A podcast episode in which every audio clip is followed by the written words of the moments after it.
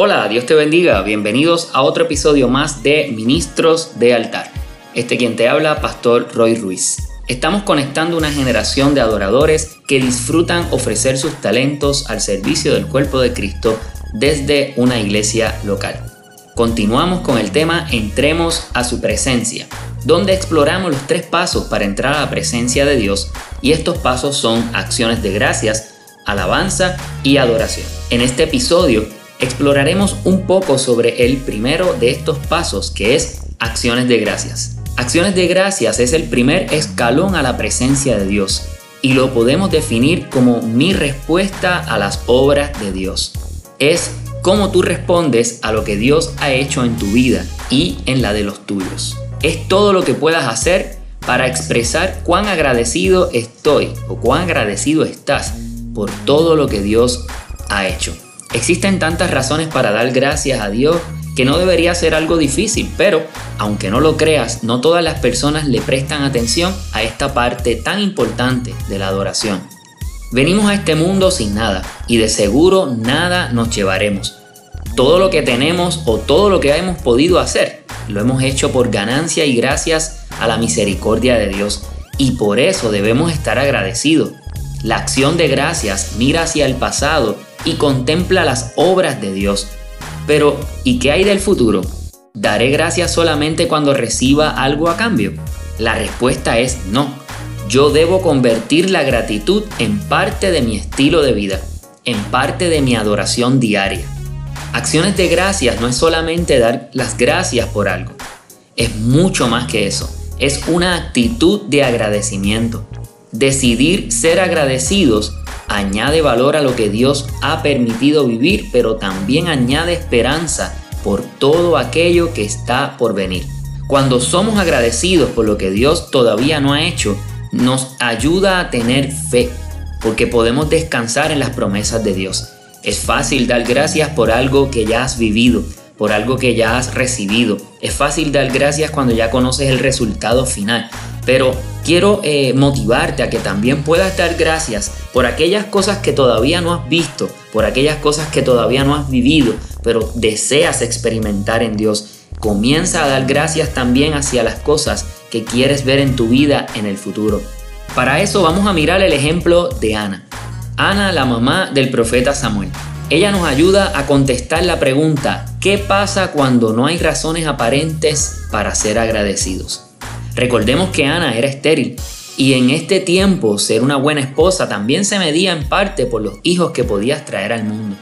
Los demás miembros de la familia de Ana se burlaban de su esterilidad, pero ella le creyó a Dios. Vino a la presencia de Dios y le presentó su preocupación en oración. La gratitud no es solo un sentimiento o una reacción a algo que ocurre en nuestro alrededor, sino una decisión de nuestro corazón. Yo decido agradecer a Dios en todo tiempo, en los buenos momentos y en los momentos menos buenos. Recuerda que Dios hará más de lo que podamos imaginar o soñar. Vamos al relato de Ana. En 1 Samuel 1.11 vemos la parte eh, crucial de esta historia cuando Ana dice lo siguiente.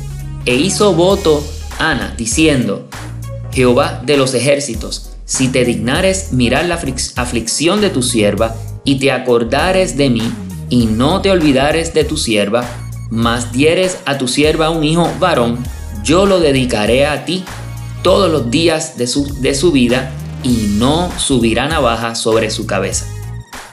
Ana hace lo que llamaremos una ofrenda de acciones de gracias.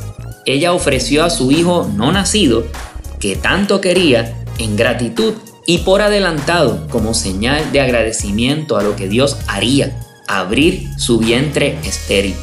Ana le creyó a Dios y más que lamentarse comenzó a agradecer.